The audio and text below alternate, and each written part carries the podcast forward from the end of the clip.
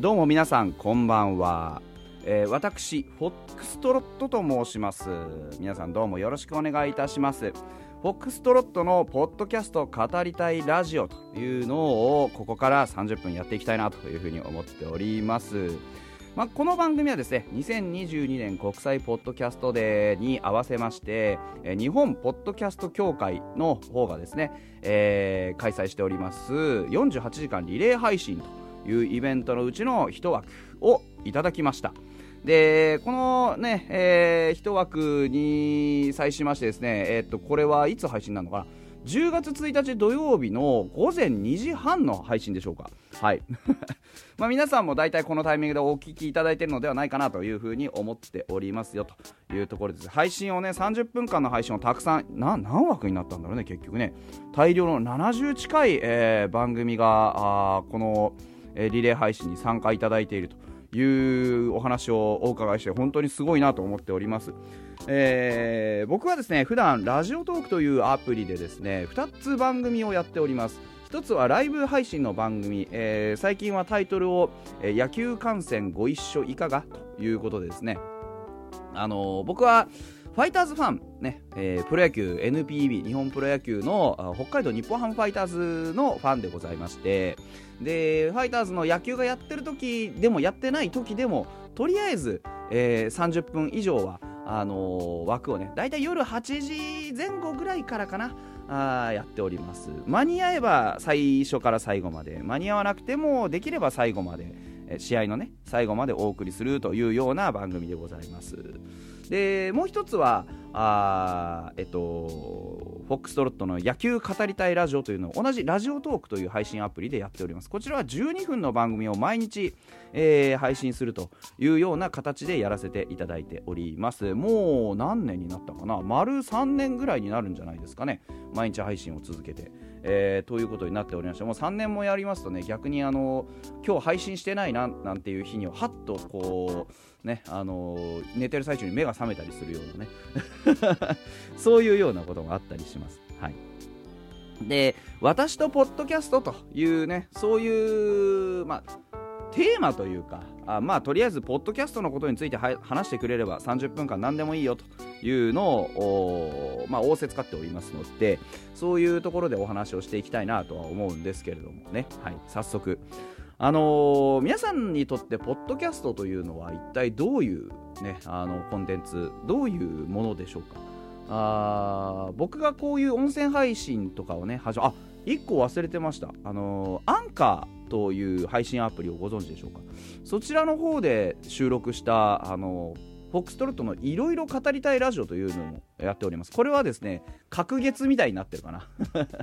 正確には、えー、最近はですねマーベル・シネマティック・ユニバース皆さんもあのご存知でしょう？アイアンマンとかね、えー、キャプテン・アメリカとかねあのシリーズのマーベルですね。あのマーベルの映画が公開されるたびにですね、え、ラロッカさんという方をお呼びしてですね、えー、一緒にその新しい、えー、マーベルについて語っていくなんてこともあのやっておりますけれどもそういう番組を持ってます。これはですねあの今まで紹介したライブ以外の番組はえー、どちらとも Apple Podcast あとアンカーで聞けるのもあればあとはなんだろう Spotify で聞けるのもあるかな？という感じなんで、ぜひ、あのー、身近にね、えー、お使いのポッドキャストで、フォックストロットって、カタカナで構いませんので、ご検索いただけると、えー、私の番組、え聞けると思いますので、よろしくお願いいたします。まあ、大体自己紹介としてはこんなもんですかね。はい。えー、すいませんね。話があっちゃこっちゃ言ってますけれども。まあそんな話があっちゃこっちゃいくっていうことからも皆さんご存知ね大体なんとなく察したと思いますけど私、えー、B 型でございましてですね。B 型は話が飛びやすいなんて言いますよね、えー、であれですよ。あの、まあ聞いての通りただのおっさんなんで。うん。あのー、本当におっさんがただただ一人で、えー、ベラベラと喋るですとか。そういう番組に興味があるよというね既得な方はぜひ、えー、聞いていただければなというふうに思います。あのファイターズファンだからといってファイターズファン以外のねえー、方お断りなんてこと全くなくて、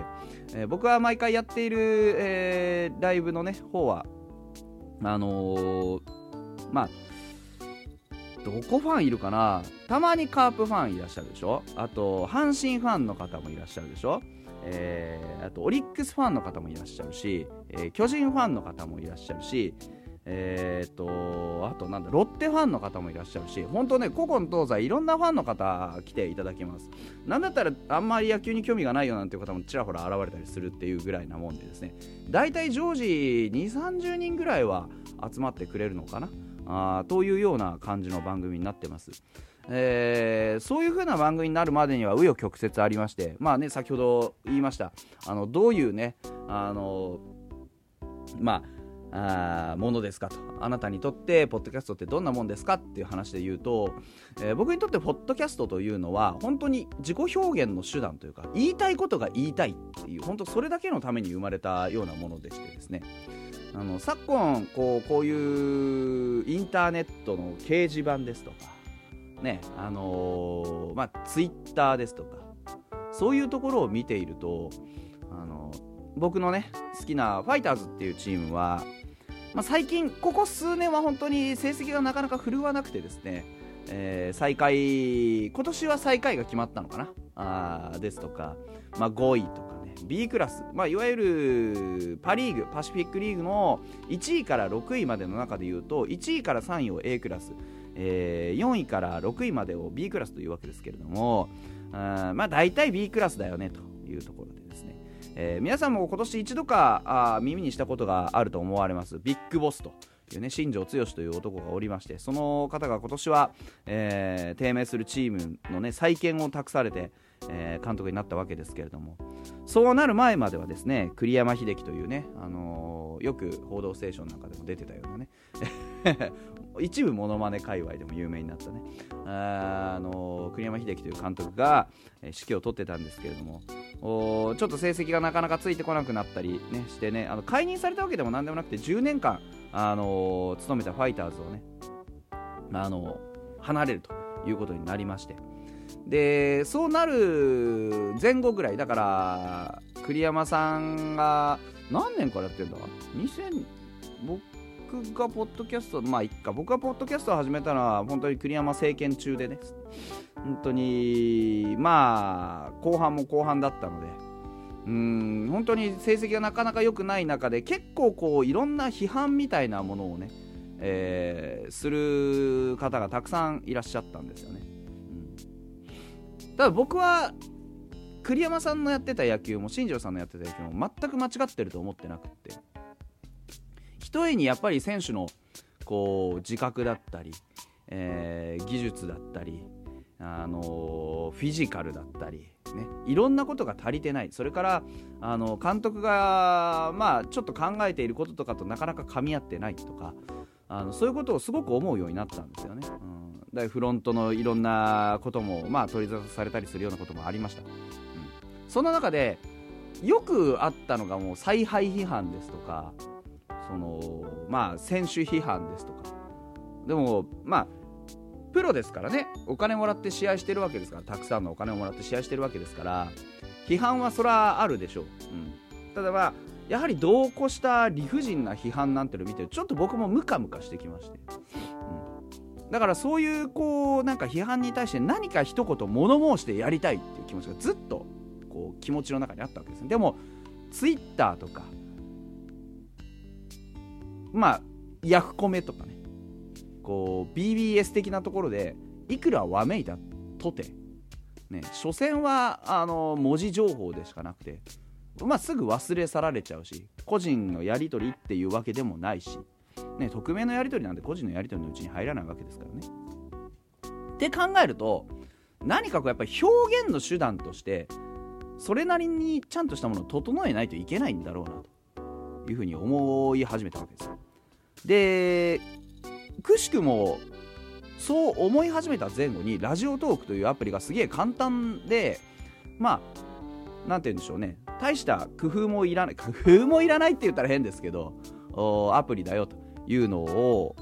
まあ、ネットの記事で目にしまして。それで僕は音声配信を始めたわけですよ、うん、これはもう使うしかない。このラジオトークってアプリがあればたかだか12分ぐらいだけどその12分でパッパッといろんなことに対して物申すことができると要は僕がやりたかったのはファイターズの野球を正しく見るにはもっとポジティブに見るにはもっと楽しく見るにはこういうことが分かっているととても何て言うんでしょうねハッピーな気持ちで見れるよっていうことをお伝えしたかったんですよね。うんまあ、ともすればやはりこうね野球を見るっていうことに対するイメージって例えば居酒屋でねあのおっさんがね焼き鳥とビールでこう一杯やってるところにねすすけたテレビにブラウン管のテレビですよ。ブラウン管って言って分かる方いるのかな？分かるか、えー、すすけたブラウン管のテレビがねこう野球中継を映し出していて誰かが三振した人が「ああやめちまえ」みたいなね。あそういうのってありがちですけどそういうんじゃなくて、うん、だまあ昨今の解説でもそういう居酒屋解説よりかは結構きちんと選手のメンタルだったり、えー、選手の技術だったり、えー、プレーのいいところだったりを見つけてあげれる解説者の方がすごく増えてきたんですよね。でそういうところを、まあ、意識しながら、うんあのー、なるべく楽しく野球を見られるお手伝いをねえー、するというのと同時に少しでもファイターズのことを分かってもらいたい僕の大好きなねファイターズのことを分かってもらいたいっていうのと、まあ、少しでもまあ、野球を楽しく見てもらいたいっていうそういうところにうん何か寄与できればというふうに思いながらあ僕はポッドキャストをね配信しております。でポッドキャストをやっていく中ですごく発見したことがあって何かっていうとあのポッドキャスト始めると知らないところに友達が増えるんですよ。これなかなか面白くてですねあの僕それまではポッドキャストを始める前まではなんそんなに友達とかまあね呼べるような人そんなに多くなくて多くなくてって言ったらなんかちょっとね自虐的なあれなんですけど本当に多くなくて。全然ねあのリアルでこう遊べる友達って本当に身の回りに1人か2人ぐらいしか残らなかったんですよ。それはあの僕が勝手に振りにかけてただけなんですけど。なんですけどでもねポッドキャストをやってると何が面白いかっていうと同じ話が同じレベルで話ができる同じ思考の人、うん、が集まるんですよね。同じ思考っていうのは思考っていうのは指を指が向かうの思考ね。同じ方向にベクトル向けられる人たちっていうのが集まってくるんですよ。なんでっていうと僕は野球しか話をしてないのとあとこういう喋り方なんでね。あこいついいなって思った人しか残らないじゃないですか。こいつちょっと聞きてえなってなんか興味あるなって少しでも思ってもらってるからこそ残ってもらってると思ってるんですけどそういう人が残るとまあどっかのタイミングでやっぱり話しかけてきてくれるんですよ。ラジオトークってアプリはコメントの機能が当然ついてるあの一方的に垂れ流垂れ流すって言い方よくないですね。一方的に配信をこう載せ続けるだけのアプリじゃなくてラジオトークっての双方向のやり取りができるアプリなんですよね。まあライブに配信で言えば僕が喋っているところにコメントがついてっていう。でコメントを拾っていったりするうちにまあその人と何となんとなく分かってきてみたいな。で同じ配信者の人たちだったり、まあ、ちょっとでもその関わってくれてる方だったりからこう、ね、あの DM をもらったりとかお便りをやり取りしたりしてるうちにこうお友達になっていくみたいなね。そういうところがすごくあって。いやなんかあの自分でも思ってみな思ってもみなかった副次的効果としてあのお友達が増えるっていうね。ところがあっていやすごくだから楽しいなって思ったんですよ。うん。配信アプリをやっていてやる前にかやる前に最初に考えていたことっていうのはなんかこういうことをしゃべるともしかしたら、まあ、アンチが来るかもしれない。叩かれるかもしれないって思ってたんです。実際なんかちょっと理不尽な言いがかりみたいなねメールがボーンって届いてすげえ粘着されたこともまあまああるんですけどでもそいつらって別に実は思ってたほど害でも何でもなくて顔が見えないやつから何言われても実際割り切れるんですね実は。人にもよると思うんですそういうのは。人にもよると思うんですけど僕は全然割り切れたんですよ。あなんだこいつ頭悪いんだなって。人の言ってることもよく理解する気もないし言いたいこと言いたいだけなんだなって。こうそういうエネルギーの発散の仕方をこういう風にしかできねえすげえかわいそうなやつなんだなっていうなんか哀れみが先に出ちゃって。これマジです。あのバカにしてるとか言うわけじゃなくてあこの人は自分の思っているようなことを認めてもらうのにこういう言い方しかできないんだなとか双方向のコミュニケーションっていうのが取れないからこういう人なんだろうなっていうのがあのお便りをもらうと実はそのアンチのねアンチのお便りをもらうと透けるんですよ。だから逆に何の意にも返さなくなってああまた来た。むしろ来いやぐらい。もう来てあの何でもいいからこうねやり取りをしてみると分かる。もうバレるんですよ、まあ、もしねこれをこれを聞いてる方はそんな人はおそらくいないんでしょうけど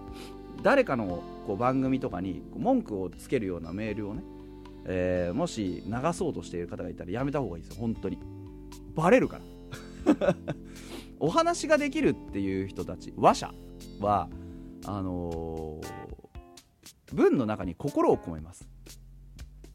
でポッドキャストっていうのはそういうものの塊です。文を作る。自分の心の中にあるものを形にして出す。言葉にして出す。そこには必ず魂がこもります。そういう魂を込めてものをやっている人たちにそういう魂でものを送ったらバレます。自分の人となりとまあいわゆるそういうアンチコメントみたいなものを投げつける人としての浅さみたいなのがバレます。逆に同じようにさっき言ってた同じ思考だったり同じ魂の厚さだったり同じ熱を持っている人は必ず強調できます。良くも悪くも人となり魂の在り方みたいな熱みたいなものがはっきり出てそれがすごく影響するのが僕はポッドキャストだと思います、うん、なんかだから好きなもの喋っている人たちっていうのは熱いんですよね。基本的に。僕みたいにね狂ったように毎日配信してる人もいれば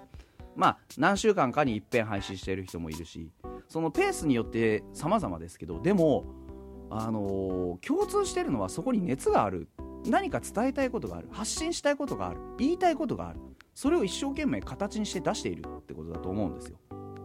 この形の出し方っていうのが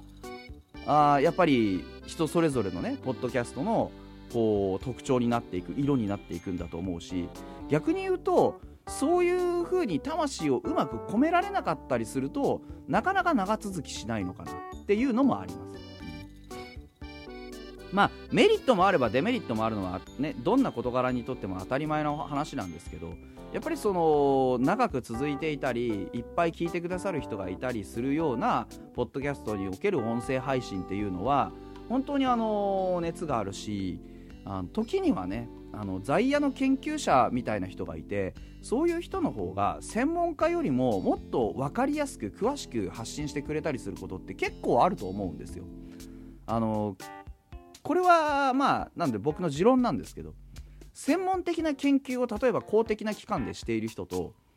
趣味の範囲でいろんな物事をこう多角的に見て研究している人だと後者の人が人の方が実は視野が広かったりします。で専門的なこともあの専門家よりもずっと何て言うんでしょうこう深い分析をしていたりすること結構あると僕は思っています。なんでかっていうと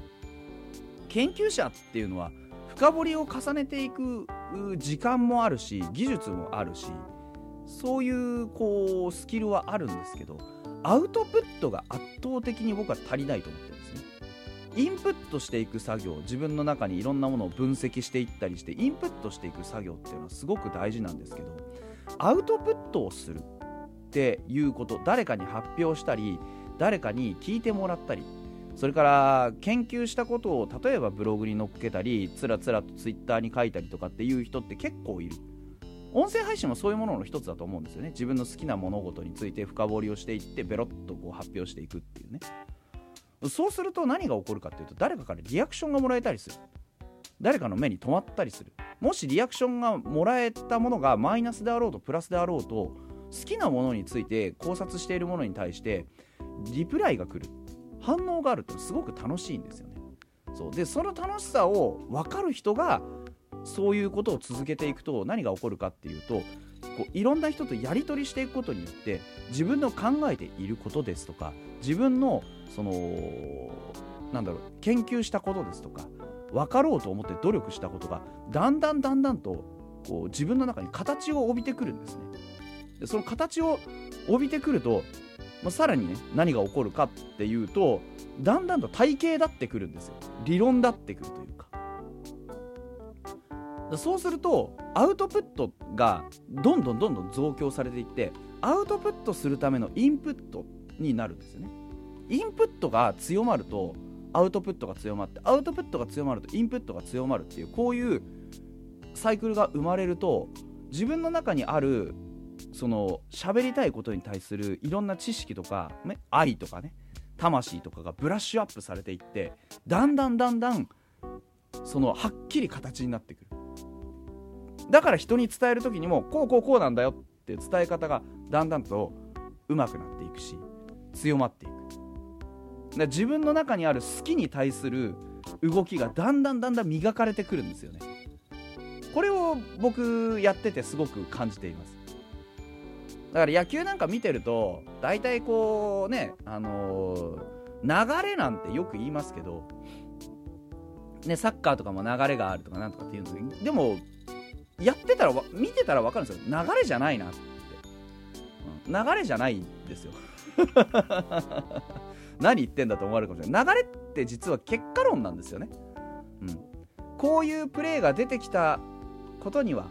ね、例えばあの、三振しましたバッター。まあ、これは流れがありますよねなんていうようなことを言うとそれって実は結構ファジーな表現でそうではなくてここに至る流れっていうのは言葉でちゃんと説明できるんですよ。それはファジーな感覚雰囲気の流れではなくってここにこういうボールを投げてこういう風にバッターが反応したのを見てこういうボールを次に投げようと思ってそのボールに対してバッターが次こうやって反応したので決め球としてこういうボールを投げたら三振したんですよね。っていう流れなんですよね。だから実はそういうのってファジーになってるものをこう言語化するのにもすごく役に立ってくる、うん、なんかあのー、何言ってるかだんだん分からなくなってきたのでそろそろ締めにかかりたいかかりたいなと思うんですけどそんな風に自分にフィードバックされる事柄がすごく多いんですよ。つまりね音声配信って一方的なアウトプットのように見えて実は強烈なインプットを内蔵してるんですよね。これが僕がポッドキャストをやってすごく良かったなって思ったことの2つ目ですね。1つ目はお友達ができる。2つ目はアウトプットをすることによって強烈にインプットが強化される、うん、そうすると自分の中のそういうまあ好きに対する思いがだんだんだんだん純化されていくしだんだんだんだんこうより強くなっていって増強していく。話せば話すほど好きだなって思えるし話せば話すほど楽しいなって思えるし話せば話すほどこれはちょっと誰かに伝えたいなってものが増えていく。僕はそういうふうに感じて今こういうポッドキャストをね常に配信しているというところでございます、うん、だからぜひ皆さんもあのー、ね誰に何人聞いてもらえるかなんていうのは実はどうでもよくって。その真の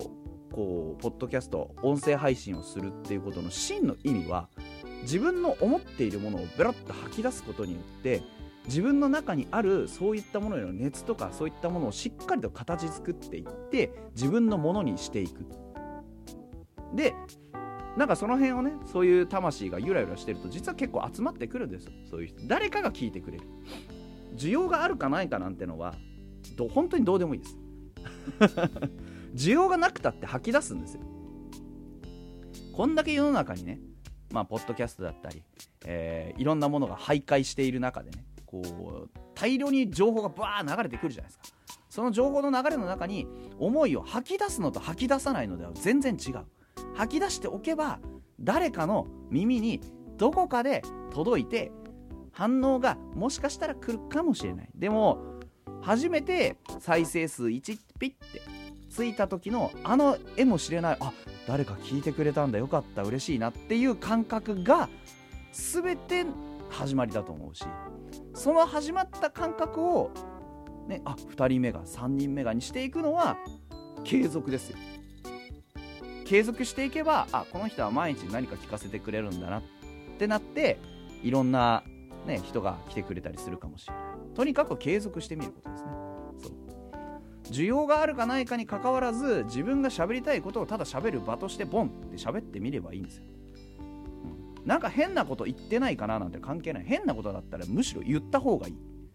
当たり障りのない事柄を何かにねこう恐れて当たり触りのない事柄を言うよりかは変なことをむしろ言った方がいい、うん、と思います。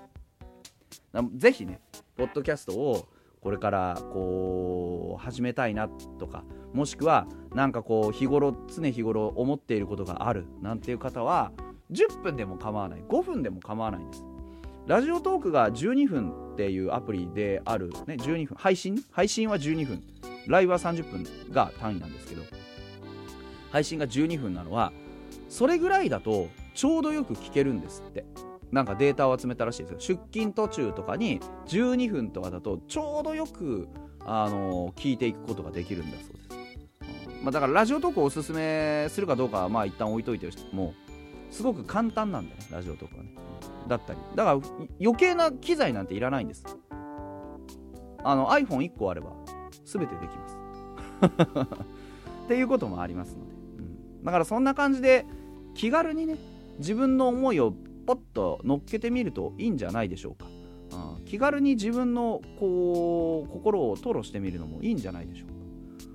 僕は気軽にポンと始めた、あのー、ポッドキャストがこんなに自分の中で大きなものになるとは思っていなかったのでなぜかこうね何でしょう。すごくすっきりと うん、しているかなというふうに思いますね。そういう意味では。はい。まあ、最後にもう一度ちょっと僕の番組をね、えー、宣伝して終わりたいなと思うんですけれども、えー、ラジオトーク主にねラジオトークをメインの媒体として配信しているのがフォックストロットの野球語りたいラジオです。こちらはもうすでに番組数が番組っていうかあの配信数がまあ相当増えましてですね。何本になった？何本になったんだろう？ここまでの累計で1319本の回1319回の配信をしております。毎日なんでこれで1319日以上は配信しているということですね。あ違うな。1300日配信してるかどうかでいうと1300日は多分配信してない。1日に複数回配信してることもあるのでうんなのでまああのー、少なくとも1200日ぐらいは配信しているというふうに思っていただいて結構っていうのがあります。こちらはですね、えー、各種ポッドキャスト、他のね、ポッドキャストアプリでもお聞きいただくことができると思います。えー、ライブについては毎日だいたい8時半ぐらいかなと、8時ぐらい、8時前後。7時半から8時半ぐらいの間に大体始めているという状況です。僕のあの会社終わりの帰宅時間に合わせて配信しております、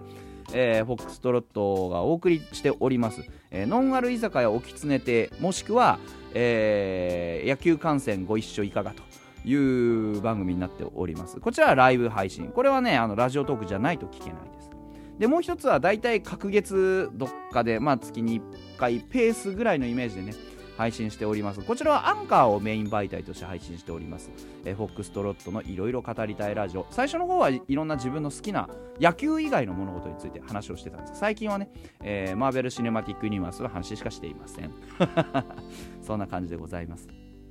まあ、さしてあの大きな番組ではないですけれどもね、えー、細々と長々とやっておりますので、えー、ぜひ我々の好きなファイターズをですね、えー、応援したい人もしたくない人も野球好きならちょっと聞いてほしいなというふうに思う次第でございます、はい、残り時間も少なくなってまいりました、えー、どうもお聴きくださってありがとうございました。お相手はフォックストロットでございました。縁があればまたお会いいたしましょう。